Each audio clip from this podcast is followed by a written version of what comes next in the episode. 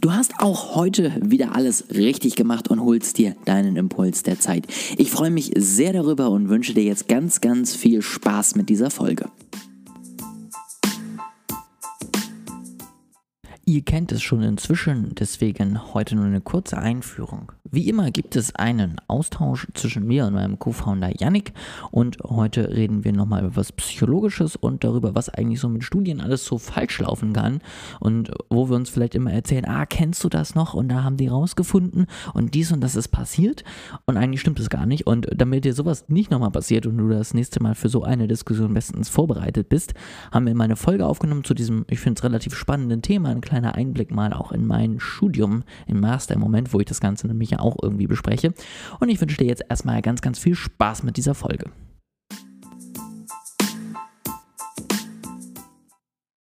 Yannick, ich habe jetzt den offiziellen Beweis, dass man aus Podcasts was lernen kann. Und zwar diese beiden. Das halte ich für Fake News. diese beiden Themen, nämlich die oder diese beiden äh, Sachen, die ich heute anspreche, habe ich tatsächlich das erste Mal in einem Podcast gehört und dann nochmal weiter vertiefend äh, nachgelesen, damit ich jetzt auch gut vorbereitet bin für diese Folge. Ähm, möchtest du erzählen, was wir heute machen? Äh, du hast mir eine Idee geklaut, nämlich über Studien zu reden, die naja, also die, die falsch wiedergegeben werden, war es beim letzten Mal. Und das ist ein bisschen verwandt. Jetzt geht es um Studien, die falsch gemacht wurden oder die falsch sind. Genau, also die zweite ist nicht komplett falsch, äh, die ist nur letztendlich äh, falsch, falscher Schluss gezogen. Ähm, Flawed. Aber da werden wir auf jeden Fall nochmal genauer drauf eingehen. Wir fangen aber erstmal mit der Nummer 1 an und zwar mit dem Stanford Prison Experiment. Das kam bei dir direkt aus der Pistole geschossen, als ich meinte, ja, ich würde über zwei Studien reden, die falsch sind. Ähm, deswegen willst du da einmal kurz ja, umreißen, was du davon im Kopf hast, weswegen du da direkt dran denken musstest. Genau, ich äh, mache es jetzt mal aus dem Gedächtnis. Ich hoffe, es ist alles richtig. Ansonsten korrigierst du mich. Also ähm, das Stanford Prison Experiment, ähm, für die, die es gar nicht kennen, die offizielle Erzählung ist ja so, man wollte herausfinden, wie sich Machtdynamiken zwischen Menschen entwickeln und dafür hat man so ein Gefängnis quasi simuliert ähm, hat sich Studienteilnehmer rausgesucht, hat die zufällig in zwei Gruppen eingeteilt, Gefängnisinsassen und Bewacher und wollte halt gucken, ähm, wie sich das so entwickelt, die Dynamik zwischen denen. Und das offizielle Ergebnis war eben, die Bewacher, die vorher klinisch völlig unauffällig waren, psychologisch und so, ja, die sind, viele von denen sind völlig sadistisch geworden und haben irgendwie die Gefängnisinsassen gequält, unter ihrer Macht ausgeübt und so weiter.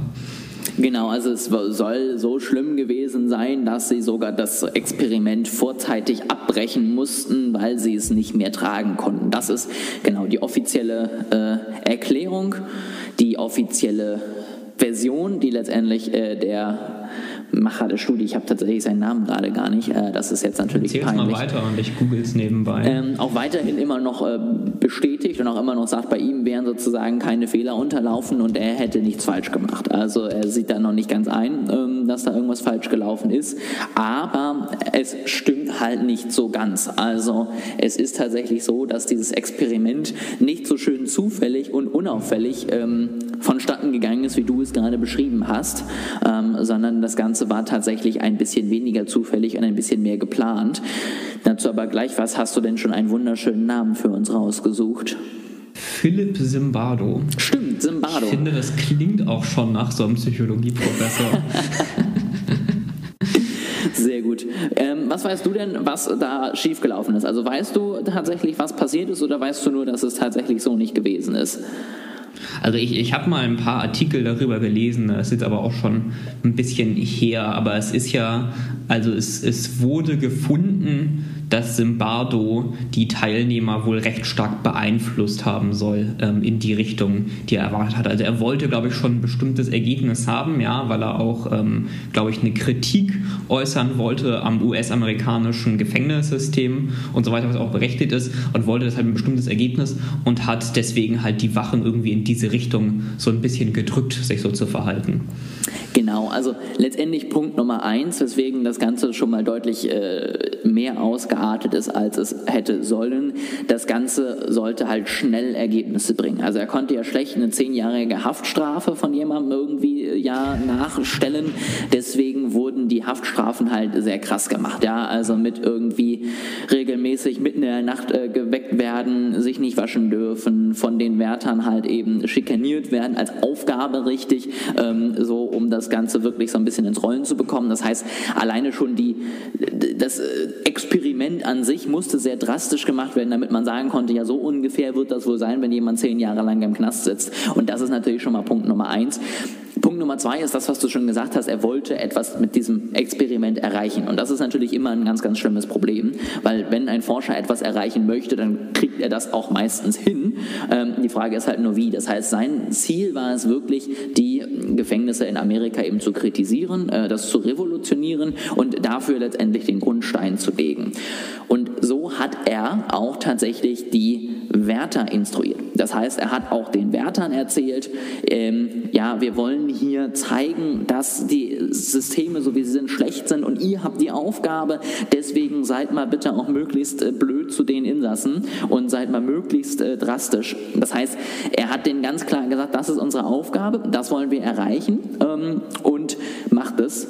Und sie wurden dann auch erst danach bezahlt. Das heißt, er hat ihnen ganz klar erzählt, was er von ihnen erwartet. Ähm, und normalerweise wirst du halt in Studien eigentlich im Voraus bezahlt, damit du eben nicht das Gefühl hast, dass deine Gage davon abhängt. Ähm, das hat er auch nicht gemacht, sondern er hat tatsächlich den Leuten ähm, gesagt, hier, macht das bitte so, ja, führt uns bitte zu diesem Ergebnis, dann kriegt ihr auch euer Geld. Das ist natürlich schon mal eine, eine krasse Richtung.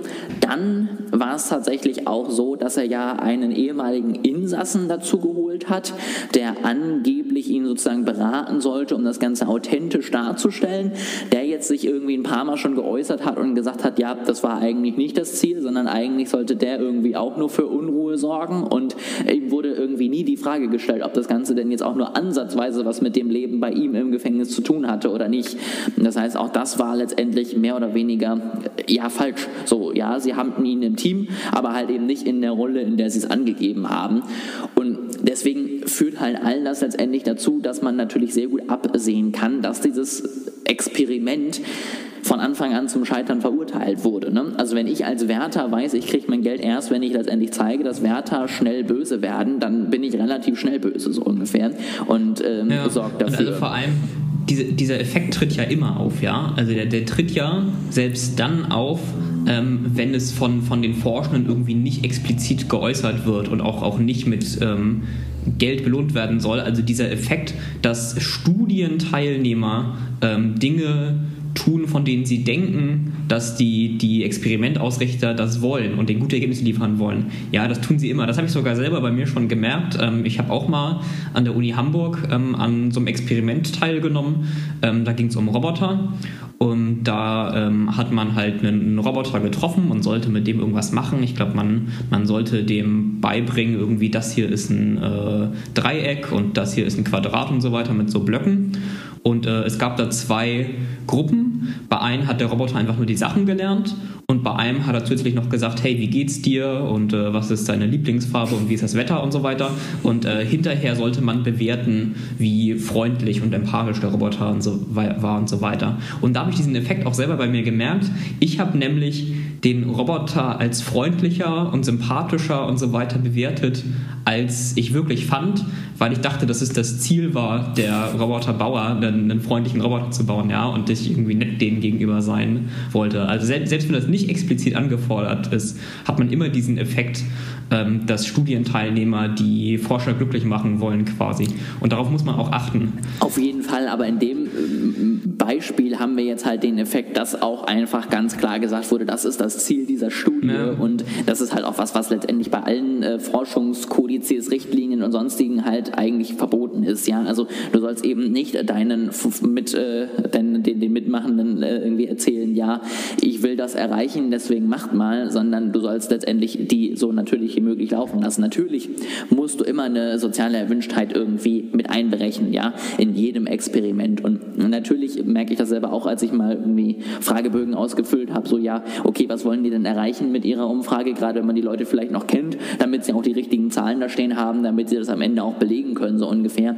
Ohne dass man jetzt zwingend lügt, aber dass man halt einfach, wie du schon sagst, vielleicht auch noch eine Nummer höher ankreuzt, weil ist denen sicherlich wichtig. Und das ist auch vollkommen legitim. Damit weiß man ja inzwischen auch umzugehen. Da gibt es ja inzwischen so Störgrößen, die man rausrechnen kann und alles Mögliche.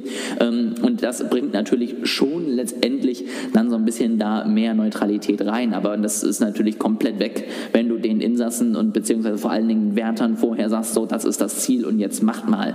Ähm, tatsächlich, wie gesagt, ähm, Lombardo läuft damit immer noch rum und sagt, das ist alles richtig und äh, er hätte keine Fehler gemacht. Ähm, teilweise soll es tatsächlich auch so gewesen sein, dass irgendwie noch eben äh, Forschungsmitmachende, äh, also irgendwie Unterstützer oder was auch immer die hatten, auch tatsächlich noch ein bisschen mehr angestachelt haben als er und er da gar nicht dabei war in den Situationen. Das sagt er zumindest immer ähm, und schiebt das so ein bisschen scheinbar auf seine unterstützenden Kräfte ab.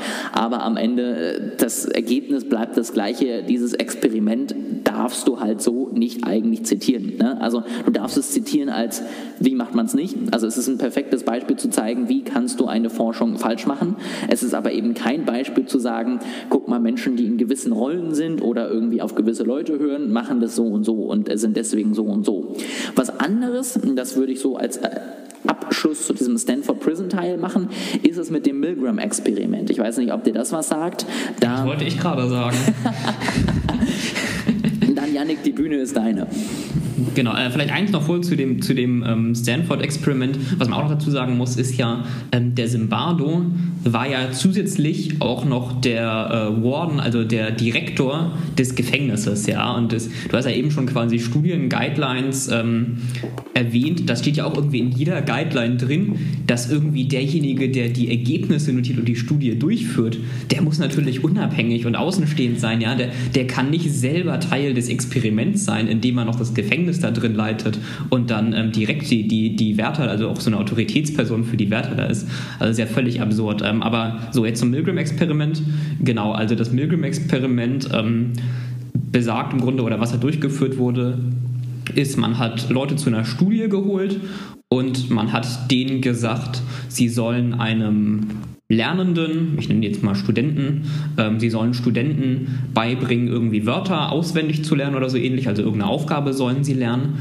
Und ähm, sie sollen halt bestraft werden, wenn sie was falsch sagen, ähm, um ja, um das quasi zu verstärken. Und zwar indem sie immer so Elektroschocks bekommen, jedes Mal, wenn sie eine falsche Antwort geben. Es gab aber in Wahrheit gar keine Studenten, also das waren nur Tonbänder. Ähm, und es, die, die einzigen, die wirklich untersucht waren, wurden, waren halt die, die die Aufgaben gestellt haben. Ähm, und was man halt gefunden hat, ist, die meisten Leute haben halt immer stärkere Elektroschocks gegeben an diese vermeintlichen Studenten, ähm, bis zu, hin zu dem Punkt, wo irgendwie tödlich drauf stand auf der Maschine ähm, und auch, auch, nach dem Punkt noch, wo die Studenten gesagt haben, sie wollen nicht mehr und sie wollen das Experiment abbrechen und so weiter. Ja, und das Ergebnis war eben, man hat gefunden, dass Menschen scheinbar recht gut auf Auto, also sehr, sehr gut auf Autorität hören. Ja, wenn so ein Forscher da sitzt und sagt, es ist wichtig fürs Experiment, jetzt diese ähm, Elektroschocks zu geben, dann setzen Leute das um, auch wenn es scheinbar völlig unethisch und gefährlich ist. Und im Gegensatz zum Stanford-Experiment scheint das korrekt durchgeführt worden zu sein, das Milgram-Experiment, äh, und war auch reproduzierbar. Also mehrere Leute, mehrere andere Forschungseinrichtungen haben das reproduziert, ähm, obwohl viele Leute das überhaupt nicht glauben wollen, wenn man es hört. Ja, dass, äh, ich würde da doch niemandem tödlichen Elektroschock vergeben, das mache ich doch nicht. Ähm, aber trotzdem konnte es halt mehrfach reproduziert werden. Genau, also das äh, kleine Ergänzung noch tatsächlich waren es teilweise sogar Schauspieler, die man gesehen hat. Also das haben sie halt auch nochmal gegen getestet. Ähm, das heißt, teilweise saß dann sogar da sozusagen ein Schauspieler auf einem Stuhl und hat dann da eben rumgeschrien und teilweise dann halt gar nicht mehr reagiert und hing dann da nur noch und selbst mit diesem drastischen Bild, was man gesehen hat, war es immer noch, ich glaube, bei 60 Prozent um und bei, die wirklich bis zur höchsten Stufe gegangen sind. Die meisten, die nicht bis zur höchsten Stufe gegangen sind, sind irgendwie relativ früh abgesprungen. Dann gab es halt eine ganze Zeit, wo nichts passiert ist und dann wirklich bis zum Ende haben eben 60 Prozent das durchgezogen. Und genau, also viele Studien, die jetzt gemacht werden zu dem Thema, können nicht mehr ganz so sein, ähm, weil sie tatsächlich auch bei der Studie ein bisschen auf den Deckel bekommen haben, weil sie sagen, man hat eben die Studienteilnehmer unter ziemlich psychischen Druck gesetzt und, äh, und unter ziemlich psychische Probleme im Nachhinein, wenn sie eben wissen, dass sie in der Lage sind, jemandem einen tödlichen Stromschock zu verpassen. Ähm, deswegen muss das jetzt eben in etwas leichterer Form durchgeführt werden, aber die Ergebnisse, wie du schon sagtest, konnten mehrfach reproduziert werden und alle Protokolle und so weiter sind offengelegt, dass man wirklich weiß, dass da nichts irgendwie falsch gemacht wurde und dass da nicht irgendwie auch jemand daneben stand und was anderes gesagt hat. Also ja, es stand sozusagen der angebliche Doktor daneben, hat äh, eben die Leute dazu gedrängt, bitte auf jeden Fall dieses Experiment fortzuführen. Aber das war ja auch letztendlich der geplante Einfluss letztendlich von Autoritäten. Ja, die ähm die Ethikkommissionen waren irgendwie, ich glaube, in, in Mitte und Ende des 20. Jahrhunderts ein bisschen liberaler als heute. Ja, es ist, äh, ich möchte mit meinem Experiment gerne absichtlichen, vermeidbaren psychischen Schaden an meinen Teilnehmern zufügen. Okay. Hatte man früher scheinbar kein Problem mit. Ja, das äh, wird auch immer wieder besprochen. Natürlich, man muss immer, und den Punkt verstehe ich auch, man muss immer abwerten letztendlich zwischen abwägen, nicht abwerten, abwägen zwischen Fortschritt und äh, vielleicht möglichen Kosten. Da, glaube ich, können wir aber sagen, dass die Kosten vielleicht ein bisschen hoch waren. Ja? Aber grundsätzlich, ähm, das ist immer der Plan, dass man auf jeden Fall teilweise vielleicht auch mal was machen muss, was ethisch nur zu 99 Prozent korrekt ist, damit man einfach große Fortschritte in der Forschung macht. Und letztendlich es wird mit Tieren genauso gesagt, sag ich mal. Ne? Und letztendlich, früher waren Menschen ja teilweise auch noch sehr liberal und wurden dann eben auch äh, allen möglichen Dingen ausgesetzt. Ich habe es gerade nochmal nachgeguckt übrigens, also in, in, dem sozusagen originalen Experiment, ähm, wo es damals noch mit Tonbändern war, also keinem Schauspieler, ähm, gab es 40 Teilnehmer und 26 sind bis zur obersten Stufe gegangen mit dem 450 Volt Schock und das sind 65 Prozent und alle sind über 300 Volt gegangen. Ja, das ist, das ist doch ordentlich. Aber ich finde, das ist ein krasse, krasses Ergebnis auf jeden Fall, wie sehr man ja doch letztendlich auf Autoritäten, genau, auf Autoritäten hört. Das sind die ersten beiden Experimente, also ein schlechtes, ein richtiges. Jetzt haben wir eins. Was man vielleicht, ein, einen Satz noch, was man vielleicht noch interessanterweise zusagen sollte, ähm, hier war es ja nicht das Ergebnis, das man quasi haben wollte, ja, oder ähm, die Hypothese, die dahinter stand. Also äh, Milgrams Vermutung war ja, dass die Deutschen irgendwie besonders autoritätsgläubig sind und autoritätshörig und ähm, deswegen ähm, die, die zahlreichen Nazi-Verbrechen ähm, rund um den 1930er, 40er alle umgesetzt werden konnten und sein Plan war eigentlich, erst dieses Experiment bei Amerikanern zu machen und zu zeigen, dass die eben alle sich dem widersetzen und äh, ethisch handeln und es dann nochmal bei Deutschen zu machen und da zu zeigen, dass sie eben alle auf die Autorität hören. Ja, aber dann war das erste Experiment eben bei den Amerikanern und eben da das Ergebnis, was wir gerade besprochen haben. Und dann hat er es nicht mehr bei Deutschen gemacht.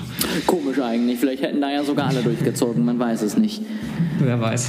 Jetzt gehen wir aber nochmal zu etwas leichterem über. Ähm, wenn ihr mal ein bisschen lachen wollt, dann sucht mal nach Marshmallow-Experiment auf YouTube nach dem Podcast. Da gibt es tausende Videos von. Ähm, könnt ihr euch gerne mal angucken, ist teilweise ganz amüsant. Äh, Aufbau ist relativ einfach. Es liegt ein Marshmallow auf dem Tisch. Der Versuchsleiter sagt zu einem Kind, so drei bis fünf Jahre meistens, hier ist ein Marshmallow, du kannst ihn jetzt essen oder du wartest. Manchmal sagt er eine Zahl, manchmal nicht. Ähm, und dann komme ich wieder und bringe dir noch einen zweiten mit. So, das haben sie gemacht und dann haben sie eben geguckt, ja, letztendlich inwiefern können irgendwie Kinder schon den direkten Reiz widerstehen und die Belohnung letztendlich aufschieben. So, das war grundsätzlich erstmal das Experiment. Dann ähm, haben sie irgendwann eine dieser Gruppen, die eben genau dieses Experiment durchgemacht haben, nochmal, ich glaube 20 Jahre später, 30 Jahre später zusammengetrommelt und haben dann mal geguckt, wo stehen die Leute jetzt und haben dann rausgefunden, dass die Kinder, die sozusagen diese Belohnung aufschieben konnten, tatsächlich ähm, erfolgreicher sind. Also höheren Status, bessere Beziehungen, besseren Job, besseren Abschluss und haben daraus dann letztendlich ja die ähm, Schlussfolgerung gezogen und gesagt, also Kinder letztendlich, die irgendwie Belohnung aufschieben können, die letztendlich langfristig denken können und ähm, dadurch dann eben den Marshmallow erst gegessen haben, als sie zwei hatten, werden eben erfolgreicher und äh, haben ein besseres Leben, was dazu geführt hat, dass es inzwischen in Amerika gang und gäbe ist, dass man sowas an Schulen und Universitäten irgendwie beigebracht bekommt. Also da wird schon in der Grundschule dann erzählt, guckt mal Kinder, wir lernen jetzt, wie ihr eure, ähm, ja, eure Sachen aufschieben könnt, wie ihr langfristig denken könnt, damit ihr später erfolgreicher wird. Viel Spaß. Ne? Und so war letztendlich das Experiment Punkt 1 erstmal, da war grundsätzlich an dieser ganzen Ausführung nichts falsch. Ähm, ich weiß nicht, du hattest ja gesagt, du kanntest das noch nicht. Weißt du oder kannst du dir denken, was sie da vielleicht irgendwie trotzdem an Fehlern eingebaut haben? Also ich kannte das Marshmallow-Experiment, ich äh, kenne nur die genau, Kritik genau. daran nicht. Ich kenne quasi nur die äh, Original, also an Fehlern innerhalb der Studie. Genau, also warum dieses Ergebnis, so wie es jetzt ist, halt leider doch nicht so durchgezogen äh, werden kann. Also warum man nicht sagen kann, Leute, die das eben aufschieben können, sind erfolgreicher. Äh, naja, also mein, meine, meine erste Reaktion wäre, Korrelation bedeutet nicht Kausalität. Ja, also das sind, äh, das können ja auch einfach Zufallsfunde sein. Ansonsten, es könnte auch die Sample Size zu klein sein. Ähm, oder es könnte auch sein, also es ist ja nicht doppelblind, ja, also die, die Forscher wussten ja quasi, wer sich mit den Marshmallows wie verhalten haben. Vielleicht haben sich die späteren Leute auch einfach ein bisschen wohlwollender eingestuft, weil sie selber beeinflusst waren durch dieses Ergebnisexperiment am Anfang. Also was sie aber letztendlich an Fehler gemacht haben, also zum einen, die Gruppe war jetzt nicht sehr groß, sie war aber vor allen Dingen eben auch, es waren vor allen Dingen auch nur Kinder vom Kindergarten an Stanford. Das heißt, es sind sowieso sehr, sehr viele Leute erfolgreich glücklich geworden, ähm, haben das vielleicht aber nicht aufgrund eben dieses Marshmallows bekommen, sondern auf anderen Gründen. Und so gab es schon eine gewisse Kausalität, äh, die dort vorhanden ist, aber es war eher gering. Und jetzt haben eben tatsächlich Forscher sich da irgendwann jetzt nochmal mit auseinandergesetzt mit diesem Thema und haben sich überlegt, okay, woran liegt es denn dann? Also ne, wir haben irgendwie gesehen in mehreren Studien, wo wir es wiederholt haben, es gibt dort die gewisse Korrelation. Sie ist zwar vorhanden, aber nicht wirklich signifikant und dementsprechend nicht weiter zu äh, bewerten. Und jetzt haben tatsächlich sich Forscher an so einer Querschnittsstudie, die es irgendwie in Amerika gibt, mal bedient, wo sie Kinder irgendwie von Kindesalter an bis jetzt eben, ich glaube, die sind jetzt, die erste Gruppe ist jetzt Mitte 20, Mitte Ende 20, begleitet haben. Ursprünglich mit dem Gedanken, dass sie gucken wollten, inwiefern Adoption und ähnliches einen Einfluss auf das Leben hat und inwiefern eben Aufzucht, äh, nee, wollte ich gerade sagen, also die, ähm, ja, das Aufziehen nicht zu Hause stattfindet, was das letztendlich einen ähm, Einfluss hat. Und mit diesen Kindern haben sie zum Beispiel auch diesen Marshmallow-Test gemacht. Der Vorteil da ist aber, dass sie eben nicht nur zehn Leute aus Stanford haben, sondern dass sie letztendlich wirklich aus allen äh, Bundesstaaten in Amerika dort eben Teilnehmer haben, die das gemacht haben und du der dementsprechend halt einfach einen viel besseren Überblick bekommst. Und letztendlich haben sie da halt festgestellt, ja, wenn man so mal sich so den Marshmallow-Test anguckt, dann passt es zusammen, äh, das geht. Das hat aber meistens einen anderen Grund. Und zwar ist es eher so, dass die Kinder, die den Marshmallow aufschieben können, vielleicht eher aus besser gebildeten und vor allen Dingen aus äh, reicheren Haushalten kommen, die vielleicht regelmäßig auch mal Marshmallows essen, die das gewohnt sind, dass sie Sachen bekommen. Und Kinder, die eher mit nicht so viel Geld aufgewachsen sind, die nicht so viel Bildung äh, dementsprechend auch bekommen, die freuen sich natürlich auch über diesen einen Marshmallow, der da schon liegt. So, das heißt, hier haben wir es letztendlich. Das Ganze hängt zusammen, aber der Grund ist nicht der Marshmallow und das Aufschieben, sondern der Grund ist letztendlich, wenn ich eben nicht so viele Chancen habe und eher in Armut aufwachse, dann ist es mir egal, ob ich ein oder zwei Marshmallows bekomme, dann freue ich mich über den einen, den ich jetzt habe, den man mir nicht wieder wegnehmen kann. Wenn ich auf der anderen Seite jeden zweiten Tag sowieso zu Hause ein Marshmallow bekomme, dann warte ich halt mal zehn Minuten und gucke irgendwie, was ich dann mache bis dahin und dann nehme ich halt die zwei Marshmallows mit. Und da haben sie letztendlich festgestellt, okay, letztendlich dieses erfolgreicher Sein später hängt eben halt einfach damit zusammen, wo wächst du auf, wie gut bist du gebildet, was hast du letztendlich zu Hause an einem Background, wirst du unterstützt in der Schule und so weiter und so fort. Und all das ist jetzt halt nicht die riesigen Erkenntnis, aber zeigt halt letztendlich wieder, was du gerade meintest, Korrelation und Kausalität müssen nicht das gleiche sein. So. Und da haben sie jetzt halt feststellen können, woran es wirklich liegt, weil dort halt die Korrelation viel höher ist zwischen eben Bildung äh, und letztendlich Geld, äh, was zu Hause liegt und dann später dem Erfolg und deutlich geringer bei den Marshmallows ist. Und dementsprechend sieht man halt, woran es liegt, beziehungsweise warum das Ganze letztendlich zwar ein ganz witziges Studie ist und auch ganz interessant, aber eben nicht der perfekte Schluss, den sie daraus gezogen haben. Letztendlich, ähm, was ich da nochmal ganz spannend fand, man hat dann aber auch äh, eingesehen und gesagt, das ganze Experiment ist jetzt natürlich nicht für die, für die Katz. Ne? Also das hat man jetzt alles nicht umsonst gemacht, sondern sie haben gesagt, man kann natürlich diese Aufzeichnungen, die total witzig sind und äh, die total interessant sind, irgendwie mal zuzugucken, natürlich trotzdem nehmen, um zu gucken, wie Kinder mit solchen Situationen umgehen. Also wie schaffe ich es als Kind, wo ich ja natürlich noch nicht ganz so langfristig denke, wo ich äh, mich über den Marshmallow mehr freue als wir jetzt vielleicht äh, beide, wie schaffe ich es da letztendlich, diesem Reiz zu widerstehen? Das heißt, jetzt schauen Sie sich, es ist noch nicht zu Ende, schauen Sie sich diese Experimente und vor allen Dingen die Aufzeichnungen halt eher mal an nach äh, der Devise, was machen Kinder eigentlich, wenn sie etwas erreichen wollen, um irgendwie einen Reiz zu unterdrücken, um irgendwie das zu schaffen. Ja, also einige singen da, andere tanzen, andere erzählen sich Geschichten, andere reden mit dem Marshmallow und was funktioniert davon, was funktioniert nicht und da vielleicht auch zu gucken, warum eigentlich und warum nicht.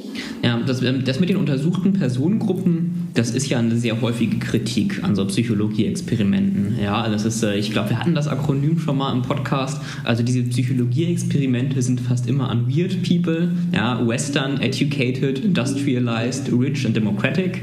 Oder wenn man es noch ein bisschen stärker einschränken will, äh, man könnte eigentlich sagen, immer wenn diese ähm, Studien sagen, wir haben entdeckt, dass Menschen sich so und so psychologisch verhalten, müsste man eigentlich sagen, wir haben entdeckt, dass Universitätsstudenten, die Versuchspersonenstunden brauchen, sich so und so äh, verhalten. Ja?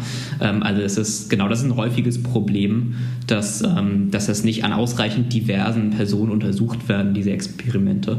Ansonsten das zweite fand ich auch ganz interessant. Ähm, also wir können ja als Tipp mitgeben, wir haben ja so ein bisschen Social Media immer als Thema. Äh, falls du eine TikTok- oder Instagram-Sucht entwickelt hast, dann versuch doch einfach mal zu singen oder zu tanzen, um das äh, Bedürfnis zu unterdrücken.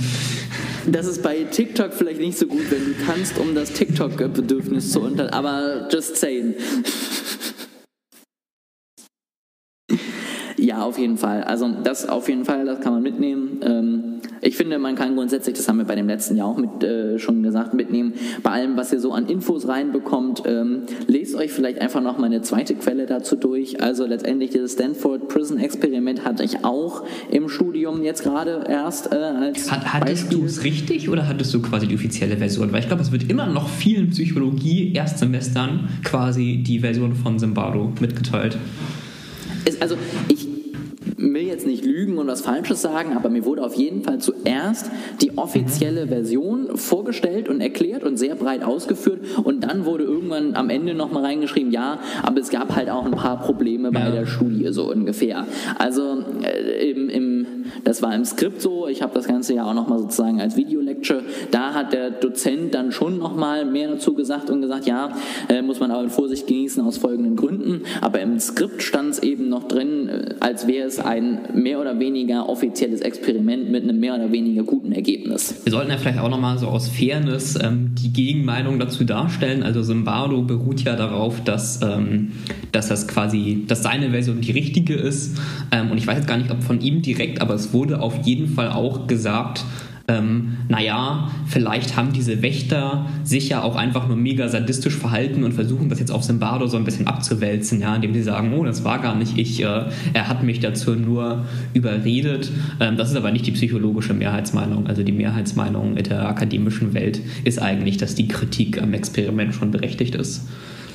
Ja, also es gibt ja auch jetzt eben einen neuen französischen Forscher, der jetzt irgendwie das erste Mal sich auch mal die ganzen Archivunterlagen von dem Experiment durchgeguckt hat und der vertritt auch die Meinung, dass eben dort viele Dinge beeinflusst wurden und äh, falsch gemacht wurden. Deswegen kann ich mir sehr gut vorstellen, dass sich das auch immer weiter belegen wird äh, und man da letztendlich immer mehr auch noch zu rausfindet, was da jetzt endlich alles schiefgelaufen ist. Aber klar, vielleicht äh, wachen wir auch irgendwann auf und müssen einen neuen Podcast aufnehmen, weil wir dann festgestellt haben, dass wir auf komplett der falschen Bahn sind. Wer weiß. Gut, dann äh, würde ich sagen, haben wir heute das Thema mal durch. Ähm, wie gesagt, auf jeden Fall, wenn ihr eine Sucht habt, dann tanzt rum oder guckt, was die Kinder in den Videos macht. Und vor allen Dingen, wenn ihr irgendwelche Themen habt, ähm, die ihr von irgendjemandem beigebracht bekommt, dann tut es nicht weh, sich einfach nochmal eine zweite Quelle anzuschauen und äh, mal einfach vielleicht auch mal Kritik hinten an dieses Verb zu setzen, was man gerade googelt oder an das Wort und mal zu schauen, was da so kommt. Ich habe ja beim, bei dem äh Jetzt habe ich den Namen auch vergessen. Bei den Leuten, über genau. Bei, beim Dunning-Kruger-Experiment habe ich ja gesagt, äh, naja, man sollte sich nicht so sehr auf äh, Sekundärquellen verlassen, man sollte lieber das Originalpaper lesen. Jetzt müssen wir es ja quasi wieder zurücknehmen. Jetzt muss man sich doch Sekundärquellen anschauen, ja. Wobei das Ergebnis vom Prison Experiment, äh, Stanford Prison Experiment wurde, soweit ich weiß, auch nie in einem Journal veröffentlicht. Ja, also mhm, äh, mhm. nie peer-reviewed. Ich meine, Zimbardo hat das immer nur auf seiner Webseite und so beschrieben und nie äh, irgendwo offiziell in einer psychologischen Publikation reingestellt. Wir können ja sagen, ihr solltet auf jeden Fall das Original lesen und dann noch gucken, was ihr noch so findet, weil dann hat man nicht das Problem wie bei Dunning-Kruger, dass man einen falschen Graphen malt, aber man hat auch nicht das Problem, dass man halt einfach glaubt, was Stanford Prison da irgendwie angeblich sagen soll. Also, informiert euch aus mehreren Quellen, die großen Lebensweisheiten hier im Gründer-Podcast. Schön gesagt, Janik. Wie immer, wenn ihr Fragen habt, wenn ihr Rückmeldungen habt, wenn ihr selber Teil des Stanford Prison Experimentes wart, ähm, meldet euch gerne bei uns, schreibt uns eine Mail. Und ich weiß dann, nicht, ob die äh, Deutsch können, aber... Ja, total. Dann freuen wir uns auf jeden Fall auf Feedback, äh, Fragen oder ähnlichem.